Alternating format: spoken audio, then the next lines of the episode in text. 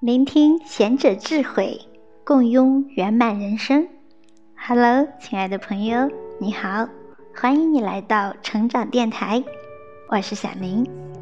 今天继续为你分享稻盛和夫先生的《活法》当中的第一章“实现理想”里的文章。只要思考达到每个细节，目标就一定能实现。当然。不仅在工作中需要这种态度，在我们的人生中，想要做成某件事，我们首先要描画它的理想状态，然后把实现它的过程在头脑里模拟演练，一直到看见它的结果为止。换言之，就是对这件事持续抱有强烈的愿望。首先，敢于设定很高的合格线。然后反复思考推演，在头脑里让理想和现实完全重合，这样做就可以取得令人满意的出色的成果。有趣的是，事先能够清晰看到的事物，最后一定能以完美无缺的状态出现。相反，事先形象模糊的事物，即使做出来，也达不到完美无缺。这是我在人生的各种经历中体验的事实。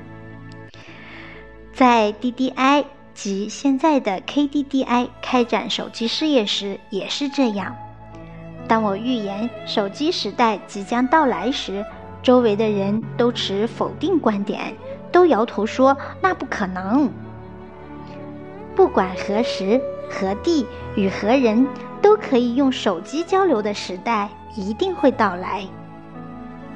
从小孩到老人，所有的人在出生时就会配备一个电话号码。那样的时代在不久的将来必定到来。不管我的解释多么清楚，董事们却不相信，认为我的观点太可笑。然而，那时候我已经看见了将会出现的情景。手机这一隐藏着无限可能性的产品，它将以何种速度，在什么范围内普及？它以什么价格，用多大的尺寸在市场上流通？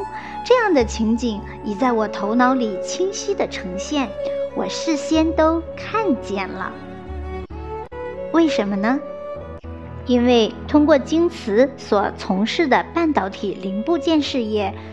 当时我对半导体技术革新的速度、半导体产品的尺寸以及成本变迁已经具备充分的经验，由此类推，我对手机这一新产品的市场预测就能达到相当高的精确度。不仅如此，我还清楚地预测并设定了将来手机的通信费用，使用手机的合同费是多少，基本话费是多少。通话费的价格是多少？等等。当时的事业部长将我预测的数据在笔记本上做了记录。等到手机业务正式开始的时候，他翻看那些记录，发现我的预测和实际发生的收费体系几乎毫无差异。不限于手机，凡是产品和服务价格的设定。通常都必须考虑市场的供需平衡，考虑投资额的回收，通过复杂和精密的成本测算才能推断出来。而在这一切发生之前，我却连服务费用也已经事先指明，简直是神灵附身！那位事业部长惊得目瞪口呆。